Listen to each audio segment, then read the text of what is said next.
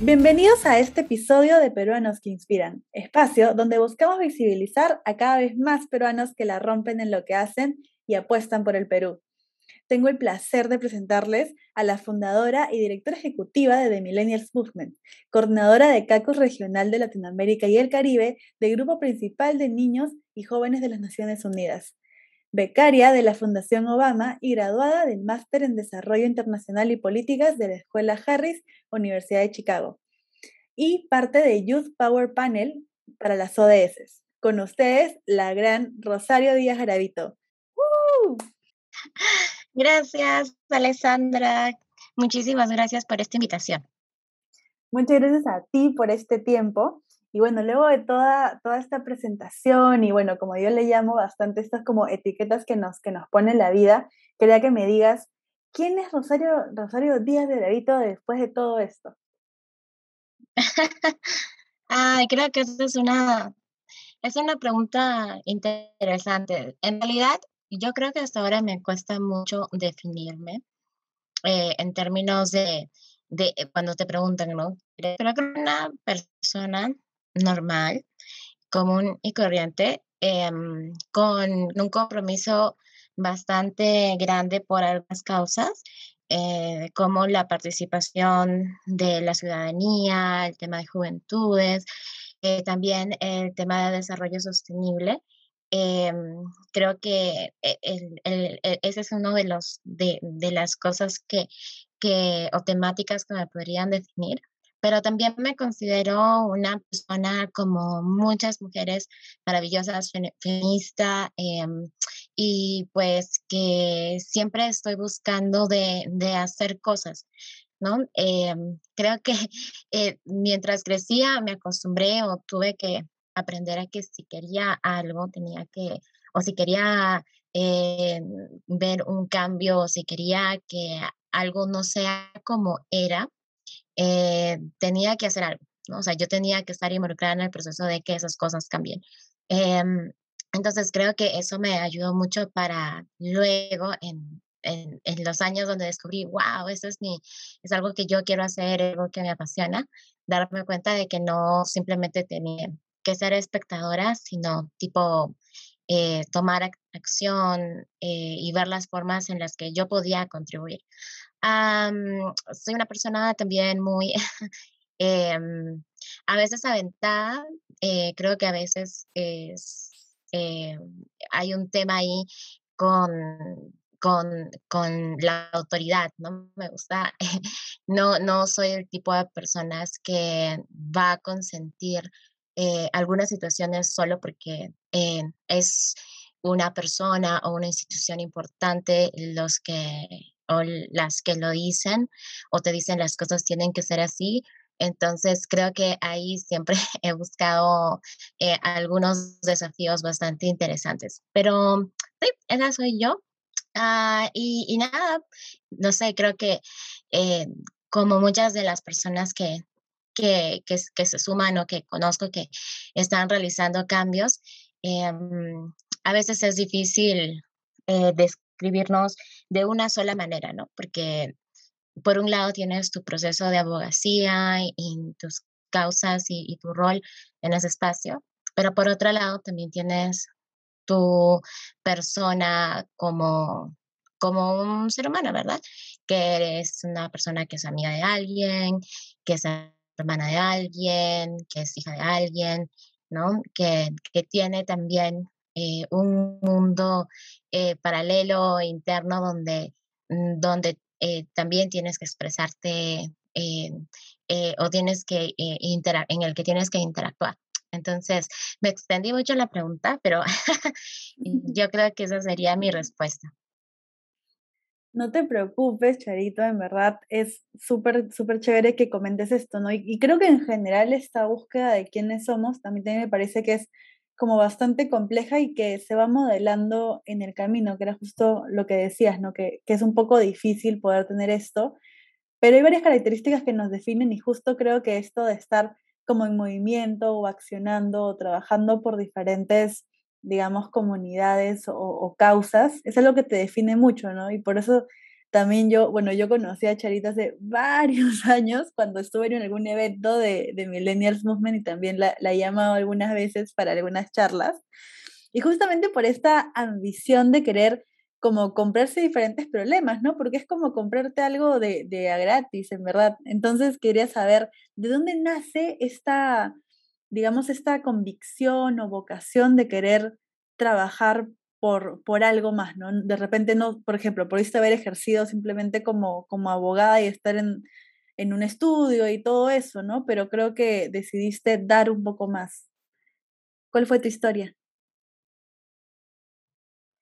Mm, creo que eso es una, eso va relacionado a la pregunta anterior, donde te decía que eh, soy una persona un poco aventada y que eh, un poco desafía estructuras de, de, de, poder o, o status quo. Creo que eh, va muy relacionado. No, eso no es como que un día te despiertas y dices, oh, hoy voy a luchar contra el mundo, me voy a convertir en un líder, en una lideresa por el cambio social. Bueno, a mí no me pasó así. La verdad, eh, creo que en el transcurso de, de tu vida tú te enfrentas a pequeñas situaciones en las cuales es esa persona o, o, se, o hay ya unos rasgos de, de esas actitudes que nosotros tener eh, que son más proactivas, ¿verdad?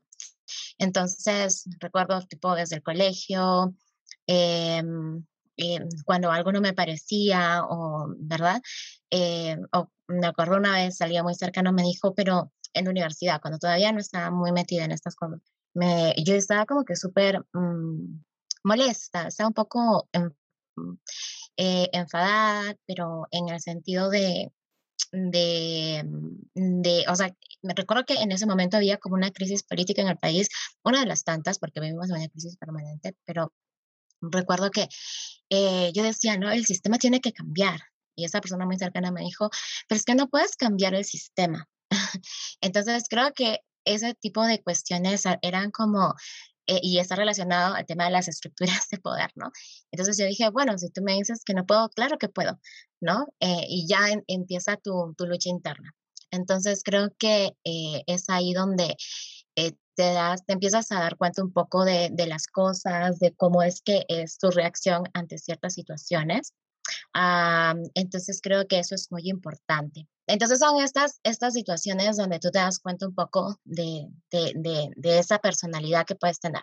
Ahora, ya enfocado en el tema de, mm, de, desarrollo sostenible y el tema de abogacía y demás, pues está también relacionado a eh, cómo eh, las diferentes cosas que, que, yo vi, ¿no? O sea, o las que experimenté.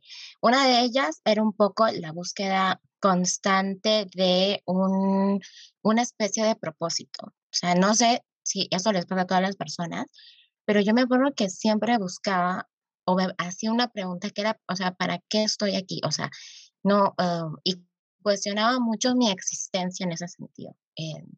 Algo muy profundo desde muy chiquita, pero siempre era algo constante. Eh, algo que recuerdo de, esto, o, o los primeros vestigios de, esto fue cuando, recuerdo que tenía tres o cuatro años, recién nos habíamos mudado a la casa de, a la, a la casa de mis papás y um, de mis padres, y recuerdo que eh, había un mapa del Perú colgado en mi casa.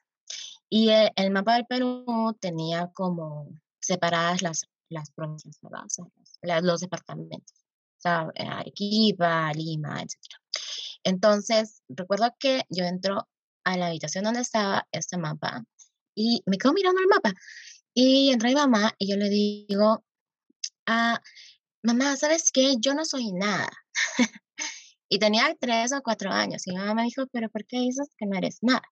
Y yo le dije, porque, pero ella estaba como que preocupada. ¿Viste cuando eres niño y dices algo incorrecto y tu mamá en ese tiempo te miraba como, ¿qué te pasa?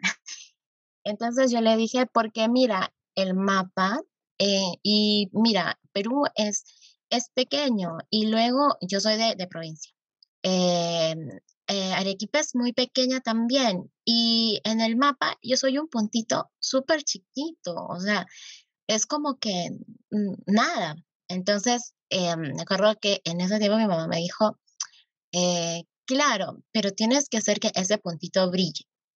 Entonces, creo que eh, eh, esta, esta personalidad un poco contestataria, esa es la palabra. Entonces, esta personalidad contestataria más esta búsqueda constante de propósito, eh, creo que se extendió mm, durante mucho tiempo, durante el tiempo que crecía. Y, y, bueno, esta búsqueda de propósito también se fue tornando un poco más eh, en el ámbito profesional, en el ámbito ya personal, cuando ya estaba en la universidad. Y siempre me preguntaba, ¿no? ¿Para qué? O sea, ¿cuál es, cuál es mi, mi misión? O sea, ¿para qué estoy aquí? Eh, terminé la carrera universitaria, eh, como muchas personas, entré en una crisis existencial porque en realidad yo no, no me miraba como haciendo solo una cosa. Em, siempre pensaba, yo tengo, o sea, yo tengo, o sea, yo puedo hacer cosas, pero no sabía qué específicamente cómo, pero sabía que tenía eh, potencial para hacer cosas, o sea, que podía eh, generar algo más allá de estar en un escritorio. Entonces, pues bueno, eh, dentro de este momento de, crisis o indecisión, eh, empecé a tomar algunas clases, me metí a diferentes clases de idiomas, empecé a, dije, bueno, entonces voy a estudiar eh, negocios internacionales o voy a estudiar esta otra cosa, luego de la carrera, ¿verdad? Y em, es ahí donde se da una oportunidad estaba estudiando portugués y justo se dio la oportunidad de que podía hacer un voluntariado, que Brasil era un país elegible. Yo dije, bueno, puedo ah, practicar mi portugués. Eh, yo eh, me, me, me, inscribí, me dieron ahí como una lista de proyectos. Vi un proyecto muy chévere. Recuerdo que cuando, bueno, entre los proyectos era tipo asistente de profesora de inglés. Yo dije, mmm, es inglés, pero no. Yo buscaba algo como diferente, ¿verdad? Algo que, que me llenara, o sea, quería algo eh, que fuera no algo normal, algo que podría hacer en cualquier lugar. Y vi este, este proyecto muy interesante para enseñar en escuelas acerca del liderazgo juvenil y objetivos de desarrollo del milenio. No estaba segura que era eso, pero me metí a internet, empecé a leer, a buscar de qué se trataba y cuando empecé a revisar toda la información, yo me quedé muy sorprendida o sea, me, y también muy emocionada. Eh, muy conmovida con todo lo que escuchaba y con todo lo que leía, pero no en el sentido de, oh, conmovida, de qué tierno, sino en el sentido de, wow, eh, ay, o sea, es como, como viste que las cosas caen en, en, en la caja, ¿no? Eh, cayeron justo en el lugar donde tenían que caer. Entonces me pareció una temática súper interesante. Me gustaba mucho el tema tipo el discurso, ¿verdad? Las personas pueden hacer cosas. Entonces, nada, me inscribí. Em, cuando me di cuenta, eh, yo no, no miré a qué ciudad me estaba yendo. Sabía que era en Brasil, pero no sabía en dónde. Y cuando me di cuenta, me estaba yendo a la parte de Brasil que parece menos Brasil. Era una parte que se llama Chapecó, está en el sur de Brasil, es súper frío, la gente no habla mucho como nos imaginamos que hablan los brasileños, el acento es diferente, eh, tienen tradiciones diferentes, creo que están más cerca a, a, lo que es, por ejemplo, ellos tienen mucha migración alemana o germana en esa área, entonces hay, es, es bastante interesante. Y bueno, cuando llegué allá, empecé a ir a las escuelas y cuando llegué a las escuelas, es donde, eh, y conocí a, unos, a los demás voluntarios que como yo eh, cogieron sus cosas y se fueron, es donde hubo ese momento, ¿no? De, ajá, sí, esto es algo que, que o sea, me, me llenó mucho, ¿no? Es algo que yo quiero hacer.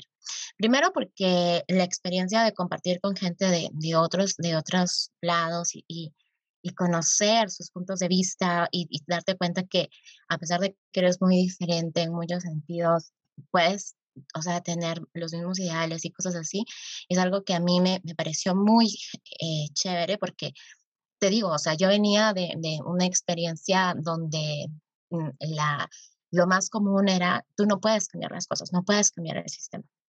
Entonces, eh, encontrarte con gente con la misma forma de pensar fue para mí mm, bastante eh, una, una, gran ayuda, creo, ¿no? Eh, y luego de eso, mm, el hecho de que cuando salíamos de las escuelas o cuando terminábamos de hacer estas sesiones, y hablábamos de tantas cosas con jóvenes que en realidad eran escuelas no, no privilegiadas, eran escuelas donde veías cositas muy complicadas, ¿no? O sea, desde, desde adolescentes que eran 10 años, pero ya estaban metidas en prostitución, em, en niños este, que estaban en, en pandillas, em, y bueno, todos se reunían en la escuela, tenían que ir a la escuela, pero tenían estas, estas vidas paralelas. Entonces, eh, entrar en contacto con ellos, ellos, ¿no? Hablarles, em, fue para mí, y, los cambios que tú mirabas, durante el, proceso de, de, tu involucramiento, de mi involucramiento eh, con ellos, eh, junto con los otros voluntarios, para mí fue increíble. Entonces dije, wow, es algo que me llena, me gusta. El derecho me dio una gran caja de información de muchas cosas. Em, eh, y, y, creo que eso también me ayudó muchísimo a entender varios procesos, varias lógicas que que trabajas cuando hablas de desarrollo sostenible, de desarrollo, participación ciudadana. Entonces creo que em, eso sumado a toda esta carga que yo tenía antes de encontrar un propósito, una actitud contestataria un poco aventada, este, rebelde, eh, creo que todo cayó en el lugar indicado y es ahí donde, donde nace la motivación. Eh, y, la motivación se renueva constantemente, no es una sola cosa en específico, o sea, en algún momento puede ser, sí, esa experiencia motivadora, ¿verdad? Pero luego el tiempo pasa y la experiencia em, eh, va cambiando.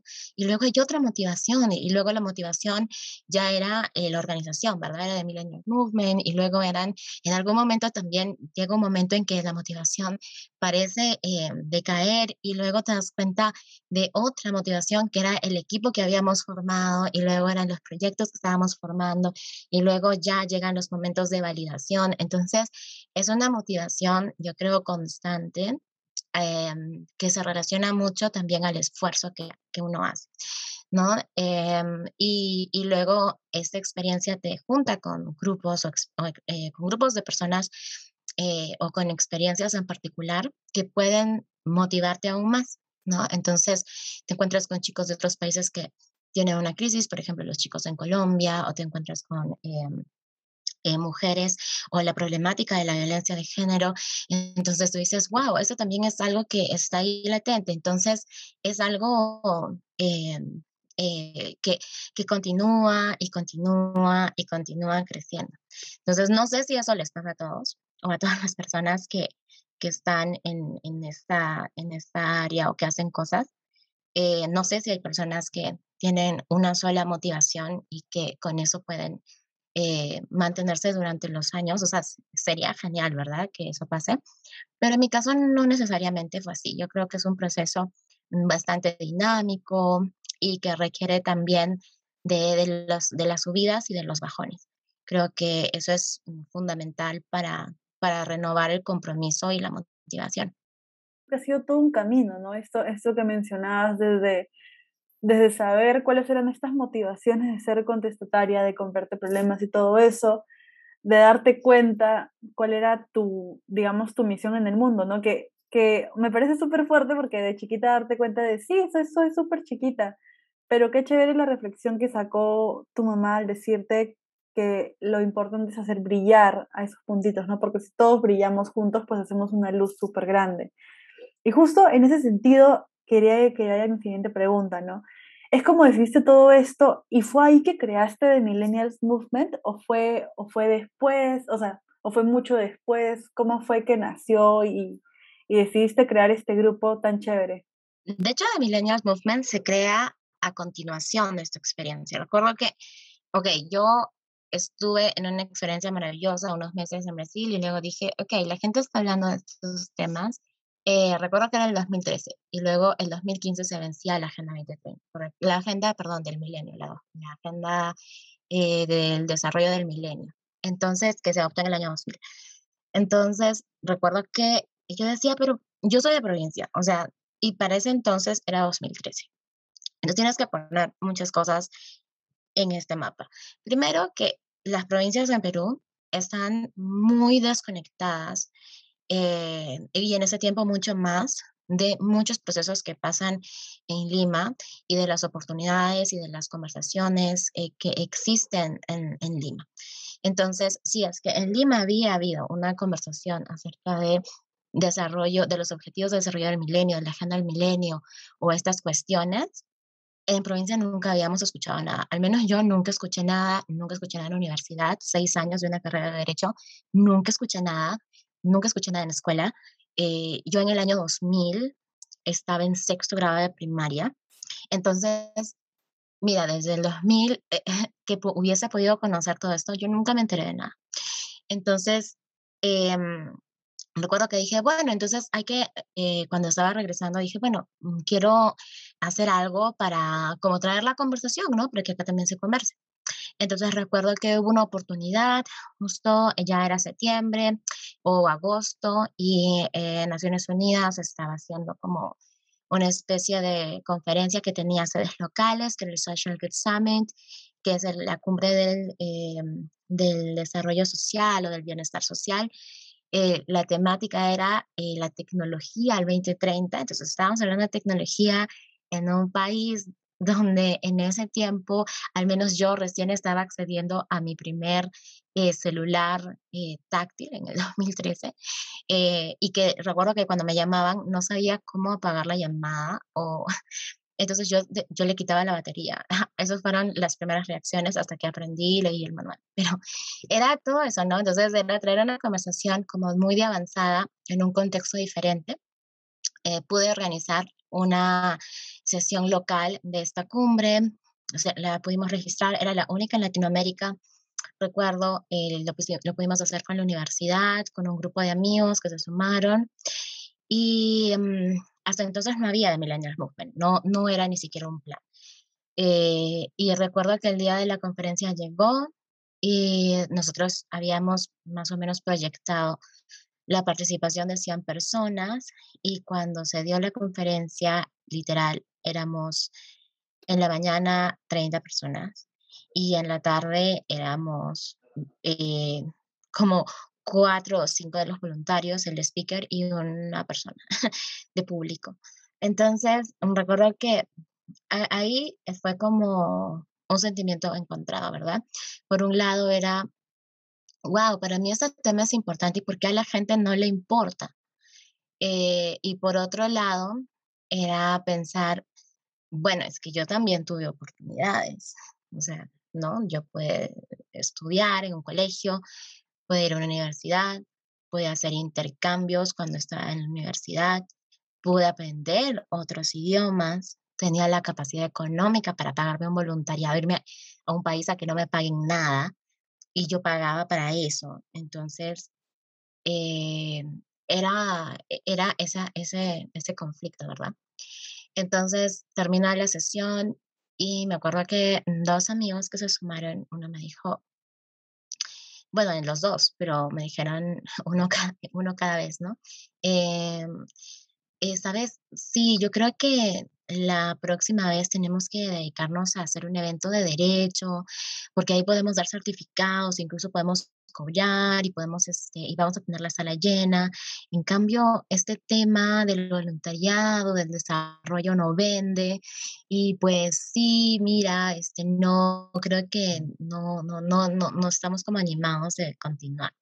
Eso yo creo que fue como el boom, el detonante, ¿no? El voluntariado no vende. Y yo venía de una experiencia riquísima de, de voluntariado, de, de, Entonces, este, bueno, yo me fui a mi casa, eh, me quedé pensando unos días y luego dije, bueno, entonces solo, lo único que tenía era la página de, del Social Good Summit en que yo organicé, de la, de la conferencia que organicé.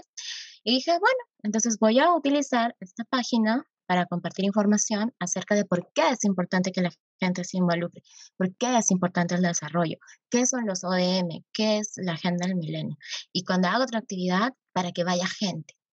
Esa, esa fue, ese fue el inicio de Millennials Movement. Entonces, esta página de likes de la, de la, de la conferencia que hicimos, eh, pues nada, en ese tiempo se hablaba mucho de los millennials. Y dije, bueno, de Millennials Movement, el movimiento de los millennials. Y es así como se creó. Desde Millennials Movement se crea con, con una plataforma donde estaba prácticamente mi computadora y yo, y yo traducía material y lo colgaba y cosas así. Y bueno, con el tiempo eh, fueron cayendo personas, iniciamos nuestro primer proyecto para la encuesta Mi Mundo 2015, para la definición de los ODS. Como yo estaba muy metida en esta nota de seguir el proceso, pues vi la oportunidad y nada, nos registramos, la computadora y yo, y luego me di cuenta que necesitaba equipo y todo, y felizmente pudimos contar con equipo. Y esto sí que se crea de Millennials Movement. Y ahora pues es una organización eh, que tiene eh, nuestro grupo, o sea, tiene diferentes estadios en participación. Estamos con chicos em, que somos parte de la asociación, y luego estamos con las, los voluntarios, las, los voluntarios que hacemos la parte de coordinación o, o proceso más de gestión, ¿verdad? Operativo.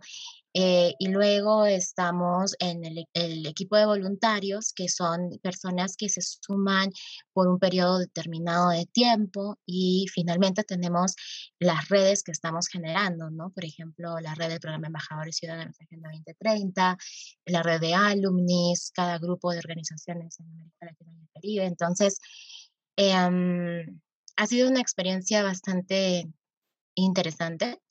Eh, pero nuevamente es una cuestión de eventos afortunados, desafortunados, que resultan en algo, en algo chévere, en una respuesta eh, proactiva.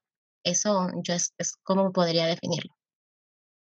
Claro, y me pareció bien interesante que mencionaste este tema de, de que, o sea, de que hubo una, una, una, primera conferencia que de repente no salió tan, no salió tan bien, me siento súper identificada porque yo también he sacado a veces proyectos o seminarios o no sé qué, de temas que como dices, o sea, a mí igual me parecen importantes, pero parece que, que, no, que no tienen mucha, mucha cabida, ¿no? Y en ese sentido, por ejemplo, yo he visto bueno, yo ya he visto cuando ha estado un poquito más, más grande la organización de The Millennials Movement y también en general he seguido un poco la, la ruta de las cosas que has hecho. Y entre eso fue, o sea, una de las cosas que vi era el poder organizar o estar, digamos, a la cabeza de, de, este comité organizando el Foro de las Américas que se dio en 2018, si no me equivoco. Entonces, ¿cómo es que llega, o sea, ¿Cómo es que llega Charito a este paso de estar ahí haciendo eso? Y creo que también luego han habido varios momentos importantes en los cuales has estado como representante, digamos, joven de Perú para diferentes, para diferentes cosas en pro a poder desarrollar estos objetivos de desarrollo sostenible. O sea, ¿cómo es que, que da este salto a, a poder organizar este tipo de eventos o estar en este tipo de lugares? Eh, en esta, e, en, en, o sea, creo que todo, todo se conecta. Eh, una cosa lleva a la otra, o sea, todo es cíclico, es algo muy importante. Muchas veces la gente ve estos momentos grandes, ¿no? Los momentos de, wow, esto pasó, eh, o, o, el resultado de, de algo, pero todo es cíclico, todo está conectado, todo es un proceso permanente. Entonces, cuando a mí me preguntan, por ejemplo, ¿cómo, cómo hago, por ejemplo, para, para, para ir a, a, a estos espacios o no sé qué? Yo digo, bueno, tienes que involucrarte bien, ¿no? O sea, desde, desde el inicio. Eh, en, el en, en, temas, por ejemplo, de la Cumbre de las Américas. Eso fue un proceso muy chévere. Eh, eh, todo estuvo relacionado con uno de los procesos de validación de Millennials Movement. ¿Y a qué me refiero a procesos de validación? Me refiero cuando una institución o un actor en particular decía, wow, están haciendo un buen trabajo y había una oportunidad que, eh, que se daba como eh, o en base a, a un, al reconocimiento por el trabajo que se había hecho. En ese momento, mi momento, este segundo momento de validación, eh, bueno, y en realidad uno de los más grandes al inicio de todo esto fue cuando participé de este programa Wildlife, que es eh, los jóvenes líderes de las Américas, que era el Departamento de Estado, y fue el último proceso de juventudes que se hizo con Barack Obama como presidente de los Estados Unidos. Yo lo miraba mucho, fui súper afortunada y recuerdo que en esa experiencia conocí a una organización en Washington y ellos eran eh, uno de los, de los directivos era peruano, y yo, wow, entonces yo conecté con ellos, tuvimos una experiencia de un proyecto conjunto, y luego, luego de, de la experiencia de ese proyecto conjunto es que recién se da la oportunidad de poder apoyar y organizar al menos a los chicos de Perú para la Cumbre de las Américas. Entonces, todo fue conducente, o sea, todo sumó. Eh, creo que nos dieron esa oportunidad de liderar ese proceso. Fue eh, bastante interesante para, para todas las personas voluntarias que se sumaron. O sea, fue una súper chamba y no solo fue mía, sino de, de las demás chicas que, que, y todas eran mujeres, eh, que que hacían desde la sistematización, veían voluntarios, logística. Y cuando llegamos al proceso de, la cumbre eh, con una delegación peruana súper fuerte, con propuestas que venían de un proceso local, de un proceso nacional, eh, creo que eso eh, fue también el punto de inicio para la internacionalización de Millennials Movement, porque Millennials Movement solo estaba enfocado en Perú, hasta el 2018. Ah, perdón, hasta el 2017. Y a partir del 2018 es que The Millennials Movement da este salto súper grande y empezamos a tener una participación más amplia en América Latina y el Caribe. Y de ahí se han sumado proceso después de proceso eh, y, he tenido la, la, oportunidad en realidad de, de, de, poder representar a las juventudes de la región, pero también de poder eh, apoyar los procesos organizativos para eh, procesos de, participación de juventudes de la región. Uno de los últimos fue el Foro de Juventudes del ECO sobre Naciones Unidas, donde eh, muchísimas jóvenes, eh, personas jóvenes participaron y, ver ahí brillar a juventudes de todas las latitudes de la región fue súper interesante. Entonces, todo es un proceso, todo es conducente y todo está relacionado al trabajo, ¿no? Una, una oportunidad eh, te abre otra oportunidad, eh, una buena experiencia de éxito te abre una oportunidad también, pero también esas experiencias que no tienen éxito, esos, esos momentos de, de equivocación, que es normal en cada proceso, pero también no solo de equivocación, sino procesos que no consideramos exitosos, también te conducen a esto porque te enseñan cosas. Yo en este tiempo he aprendido muchísimas cosas que yo nunca había aprendido antes. O sea, desde, desde el tema de diplomacia, cómo contener mi actitud contestataria, rebelde, en contra de, de tantas cosas, ¿no? Cómo aprender a negociar, cómo a, aprender a organizarme, aprender a, a liderar un equipo, a motivar un equipo. O sea, todo eso se aprende pero no lo aprendes porque eres como genial y todo te salió bien. Te vas a, vas a aprender equivocándote, vas a aprender cometiendo errores. Eh, que esos errores, más el reconocimiento de que son errores y que de repente son puntos de mejora para eh, seguir adelante, sumado a un trabajo constante, a un compromiso, a una motivación, a un equipo, pues te llevan a estos momentos impactantes que son los que salen en la foto, ¿no? La Cumbre de las Américas, el Foro de Juventudes del ECOSOC, intervención aquí o intervención allá. Entonces, ese es eh, un poco el proceso de cómo llegamos a, a, esos espacios. Claro, ¿no? Esta, eh, o sea, uno, como dices, mira al final de la línea, ¿no? ¿Qué, qué, fue, ¿Qué fue lo que pasó? Pero, ¿qué demandó para ti como persona involucrarte, digamos, a, a ese nivel con, con todas estas actividades, ¿no? Y, también, por ejemplo, esto, esto que decías de haberte involucrado también para estar en este, con esta organización que era de Washington y poder haber sido becaria y también postular a, a esta maestría afuera. O sea, ¿fueron cosas que te imaginaste o, como persona de repente fueron diferentes retos que fuiste asumiendo? Fueron diferentes retos. Yo nunca me imaginé nada de esto. nunca me imaginé muchas cosas, nunca me imaginé conocer a gente tan importante, nunca me, me imaginé haciendo una maestría afuera. Sí me imaginaba estudiando afuera, pero era como, viste, esos sueños súper lejanos que cuando eres pequeña tienes como ser astronauta y dices, ay, quiero ser astronauta, aunque la gente puede ser astronauta. Pero no sé, pues cosas como, como que te imaginas, pero que suenan surreales, ¿no? O sea, que van a ser muy difíciles de alcanzar. ¿no? Entonces, eh, no, no me imaginaba, creo que cada, cada proceso, cada oportunidad me abría un poco la mente, los ojos, y me decía, wow, mira, puedo, puedo estudiar en otro lugar, puedo tener una beca, puedo, ¿no? Eh, más bien el compromiso personal sí ha sido, o sea, sí, sí, esto sí demanda mucho de ti. O sea, cuando tú te involucras en estos procesos de liderazgo, de abogacía, eh, donde llevas o haces esos proyectos, eh, hay muchas cuestiones en realidad. Y es, es una prueba, yo creo, de resiliencia, porque primero está el tema de tu yo interior que te dice, estás haciendo lo correcto porque te estás saliendo de la línea. No estás haciendo lo que las demás personas normales, entre comillas, están haciendo. Entonces es esa lucha constante en, en, empezar, me estoy equivocando, de repente me estoy equivocando, no estoy haciendo las cosas bien, estoy mandando todo al diablo haciendo cosas diferentes. Entonces, eso es por un lado.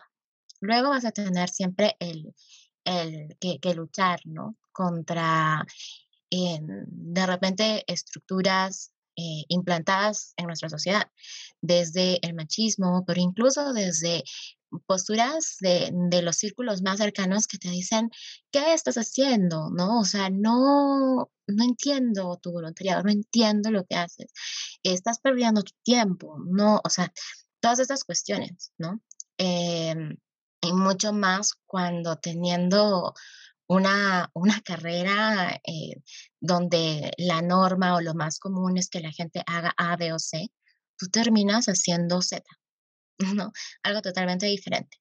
Y la otra es en el tema, y la otra demanda muy grande es en el tema de, de, de, tu, de, tu, de tu constante renovación de compromiso y del cuidado de, de tu salud mental, porque esos procesos son muy desgastantes. Eh, tú, me, tú me mencionabas al inicio de la llamada eh, cómo hacer esto, ¿no? Por las comunidades. Eh, y, y sí, o sea, primero cuando uno se mete a esto, muchas veces uno no espera reconocimiento. Entonces, tienes que adaptarte a eso. Si, es, si, es, si eres una persona que está expectante del reconocimiento, pues puede ser que te afecte más. Yo creo que aprendí que el reconocimiento tarda o nunca llega, pero el legado que tú dejas sí queda y tú sabes lo que hiciste.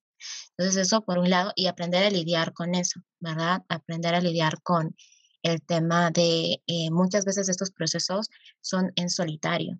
Eh, si bien es cierto, tienes un equipo y demás, eh, y puedes contagiar, puedes em, invitar a otras personas a, a, enamorarse de la causa de la que tú te has enamorado, del problema del que tú te has enamorado. A veces los procesos de, de liderar un camino por tantos años hasta que consolides el espacio eh, son muy solitarios, ¿no? Ah, también es un tema de que eh, en algunas ocasiones donde tú ves que hay alguien que tiene que poner la cara frente a una situación difícil, es tener esa capacidad de proteger a tu equipo, ¿no? De decir, eh, vamos a, a, ir sobre esta situación difícil protegiendo al equipo, ¿no? De que ellos o ellas o ellas no se vean afectados, que su compromiso, sus ideales no se vean afectados, ¿no? Eh, entonces, es muy demandante, pero también creo que es muy satisfactorio, creo que te, hace madurar muchísimo, te enseña muchísimo, te humaniza, te hace... te hace eh, pensar muchísimo las cosas pero, pero sí, o sea, eh, primero, me decías, ¿no? imaginaste? No me lo imaginé, pero me empecé a imaginar eh, con el tiempo. Y lo que pasa es que yo me imagino cosas muy grandes como en, en tema de proyectos y cambios sociales y, y, y estas cuestiones. Pero cuando se trataba de mí como Rosario, en, creo que tenía esa, esa, e, el, el, el, este síndrome del impostor, ¿no? No me daba el crédito o mm, posponía estas cuestiones personales. Luego entendí que eso no era, no, no tenía por qué ser así.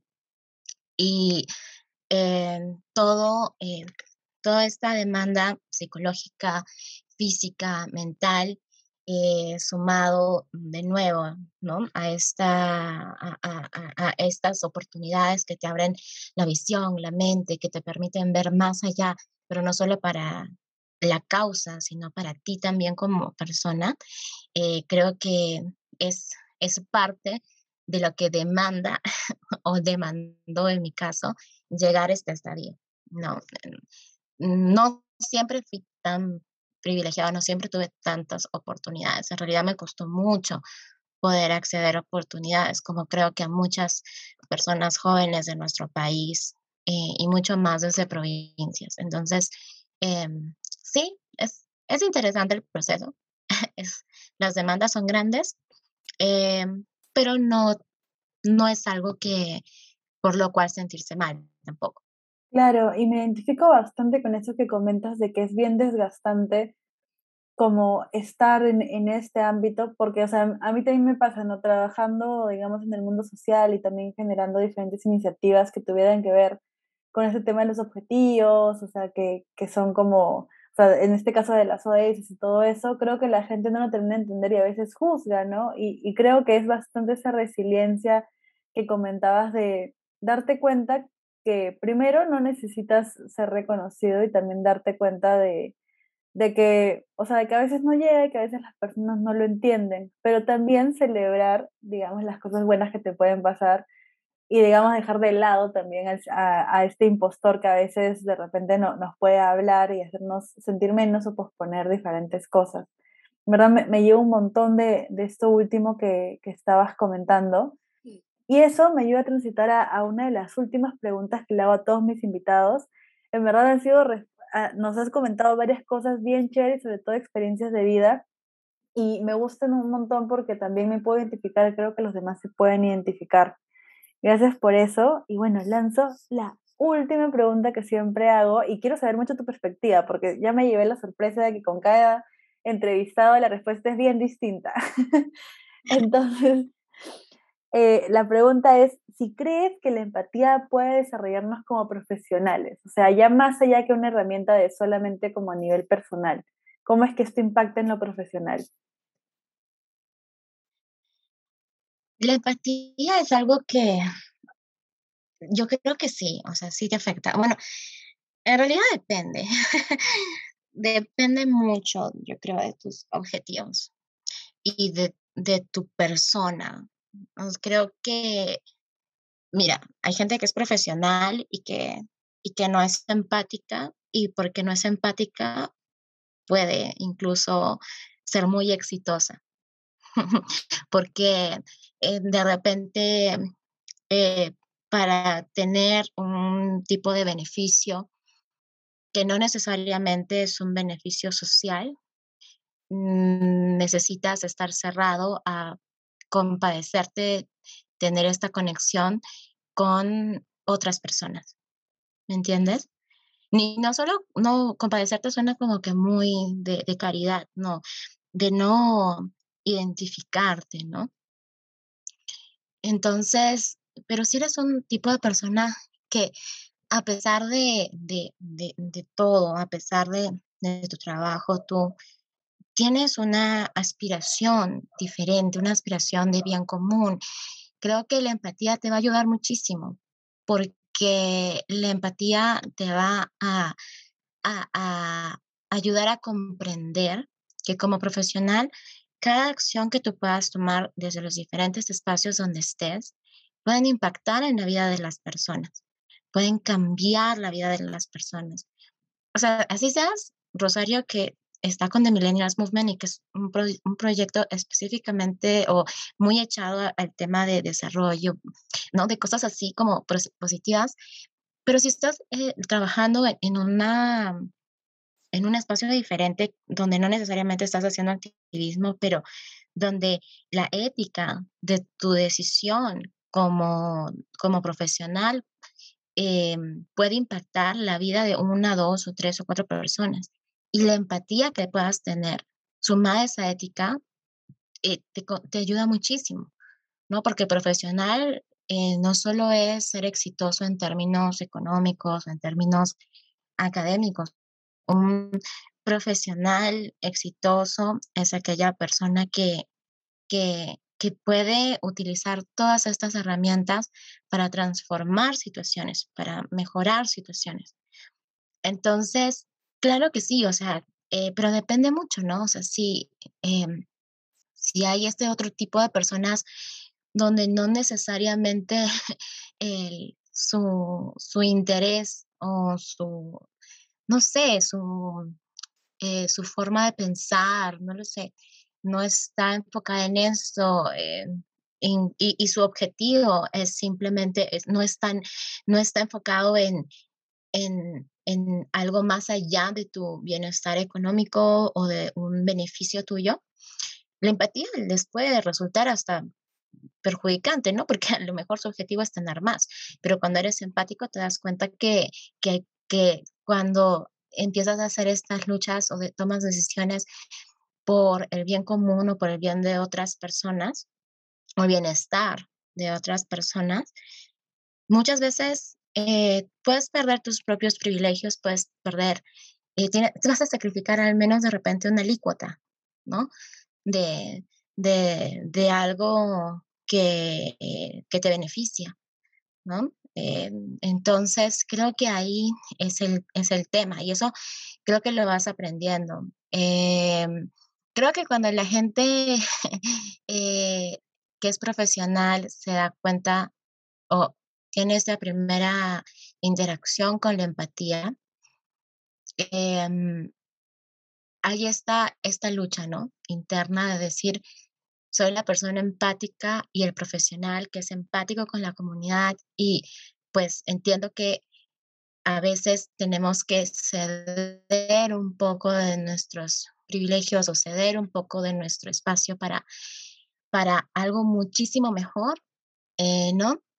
O no, o no necesariamente quiero hacer eso. Entonces, eh, eh, es, es, es, una pregunta en realidad muy interesante. Yo lo veo desde ese punto, soy muy optimista, pero también creo que tenemos que tener un, un, pie eh, pegado en la tierra para entender también que hay personas que no necesariamente piensan como nosotras, ¿no?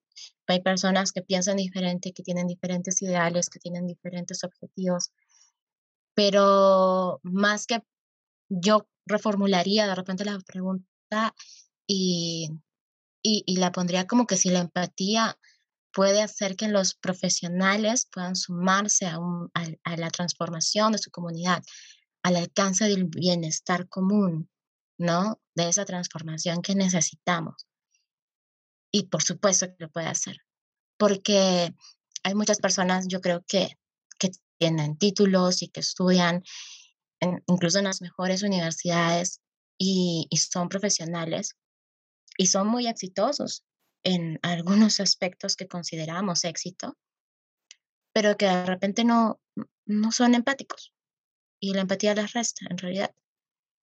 Eh, entonces creo que eso es algo que, que, tenemos que considerar. ¿no? Eh, y definitivamente yo creo que la empatía sí nos ayuda mucho como personas. Si una persona quiere ser, quiere ir, quiere ir más allá de ser un profesional, eh, porque un profesional, ser profesional es una de nuestras facetas, una de nuestras caras, ¿no? Eh, pero si quieres ser una persona diferente que cuando en algún momento te sientes y digas, la verdad, hice muchas cosas, ¿no? Y te sientas como que bien contigo mismo porque dices, eh, si, si en algún momento algo falla, estoy feliz con lo que hice, estoy feliz con las contribuciones que di, estoy feliz con mi, con mi yo interior, eh, estoy feliz, eh, estoy complacido de, ver a mi comunidad, ¿no? No hay nada que supere eso, o sea, y, y eso te genera la empatía. Eso te, a eso te lleva, a eso te conduce. La empatía suma a otras cosas también. Eh, no, y, y, finalmente, em, creo que en términos de empatía, reconocer que la empatía no es simplemente decir, ay, qué linda esta persona, o ay, pobrecitos, ¿no? No, la empatía es em, poder ver la situación como la otra persona, ponerte en sus zapatos, pero dentro de sus condiciones, dentro de sus condiciones. Y cuando logras tener ese sentido de identidad con esta persona de pertenencia em, y entender su mundo, entender su cosmovisión, entender sus paradigmas y los desafíos que estas personas pasan o estos grupos pasan o esta causa pasa, em, es donde en realidad llegas a, la, a, entender qué significa el término de empatía. Em, porque muchas veces la, la, palabra se puede trivializar y dices, oh, yo soy muy empático porque, no sé, pues pienso mucho en esta gente y pues sí, y bla, bla, bla. Pero te has puesto sus zapatos dentro de sus condiciones para entender en realidad la problemática que ellos pasan. Eres consciente de eso. Entonces creo que eso también es, es importante, ¿no? La empatía puede ser muy poderosa, pero no tiene que ser trivializada, no tiene que ser puesta en una cajita como algo lindo, decorativo, que te hace tener la estrellita de buena persona.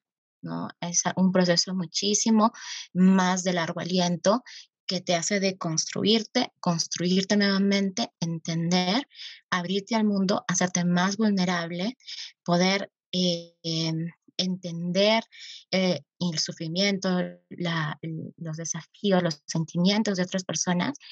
Y de ahí es donde tú puedes entender algo mucho más amplio que, que tu entorno, ¿no? Entonces, creo que esa sería mi respuesta. Algo muy, que me, me preguntaste algo bastante concreto, pero yo doy una respuesta súper, creo, profunda, como, ¿no? Pero eh, sí, o sea, a veces las preguntas eh, más simples pueden tener las respuestas más complejas. Gracias en verdad por la respuesta y está bien que ya se use un porque, o sea, efectivamente creo que es bien complejo o sea, porque no es una escala, no, no es blanco-negro, ¿no? Sino también de repente es una escala de grises dependiendo mucho de en qué profesión estés, pero estoy súper de acuerdo con lo que dices de que si es que uno, sea, es que un profesional lo usa a su favor, es, es muy bueno no solamente para esa persona, sino también para el trabajo en donde esté o la sociedad, ¿no? Junto con la ética. Muchas gracias por esa, por esa reflexión. En verdad, ha sido una conversación súper chévere que nos ha llevado por un montón de momentos y creo que también tus historias nos han llevado por varios lugares, digamos, me, me teletransportado. Y ahora solo me queda, ahora solo me queda agradecerte bastante el tiempo que, que has dedicado para, para, este proyecto, para estar el día de aquí. Y te doy el pase para alguna reflexión final y que nos comentes qué redes personales o, o de los movimientos que estás te gustaría que compartir. Nunca dejemos de, de, de tratar de buscar nuestra, nuestra misión, ¿no? O sea, ¿para qué estamos aquí? Creo que eso es una renovación constante. Entonces, siempre mantengámonos en eso, mantengámonos buscando en, esa, en esa lucha, en esa búsqueda, ¿no? Eh, pero no nos enfoquemos necesariamente en el resultado, ¿no? Disfrutemos los momentos, disfrutemos, eh, como tú decías, esas pequeñas victorias, esas pequeñas experiencias, disfrutemos los errores, disfrutemos eh, todo en realidad, porque eso nos va a llevar yo creo, el estadio en el que tenemos que estar. Em, eh, y también súmense a, las diferentes causas em, que, que, existen, ¿no? O sea, exploren mucho, lean mucho, em, sean curiosos, curiosas, porque yo creo que eso es también algo importante, ¿no? Eh, tratar de nosotras eh, como personas buscar información, buscar estas oportunidades. Eh, porque no están regadas en el piso, al menos no para personas en nuestra región, para personas en nuestro país. O sea, hay, pero tenemos que buscarlas, tenemos que enfocarnos, tenemos que trabajar nuestro, eh, trabajar en, en, en, que esas oportunidades eh, sean posibles también, ¿no? entonces, yo diría eso, para las redes sociales, bueno, yo les digo que les invito a visitar la, la, página o las redes sociales de The Millennials Movement, tanto en Twitter, en Instagram y en Facebook. De hecho, esta semana tenemos, eh, bueno, estas semanas estamos ya rumbo a la, eh, al aniversario, a la Semana de Acción por los ODS. Inicia el 17 de septiembre hasta el 28 y vamos a estar realizando diferentes actividades. Estamos eh, organizando junto con la campaña de acción por los ODS de Naciones Unidas la Semana Regional de Acción por los ODS América Latina 2030. Tenemos eh, eh, el enlace de, de, la semana.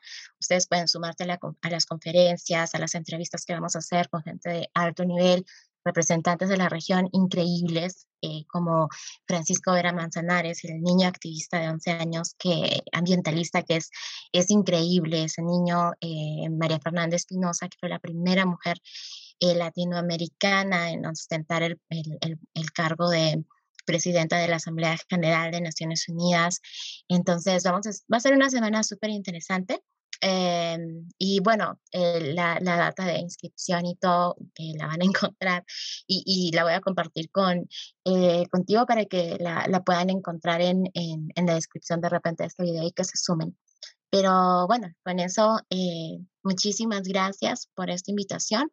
Y, nada, ojalá que tengas mucho éxito eh, en tus siguientes proyectos, en tus siguientes podcasts. Y mm, vamos a estar muy ansiosos y ansiosas eh, de poder escuchar eh, no solo esta grabación, sino futuras. Muchísimas gracias, Alexandra.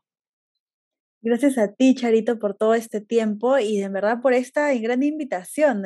animo a todos a que también se puedan sumar Agradezco mucho las reflexiones también finales que has hecho.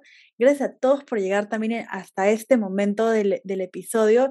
No se olviden también de seguirnos en Instagram como aleteca.pe, donde subo de pequeños extractos de los diferentes episodios y también les voy dando avisos de cómo va el podcast.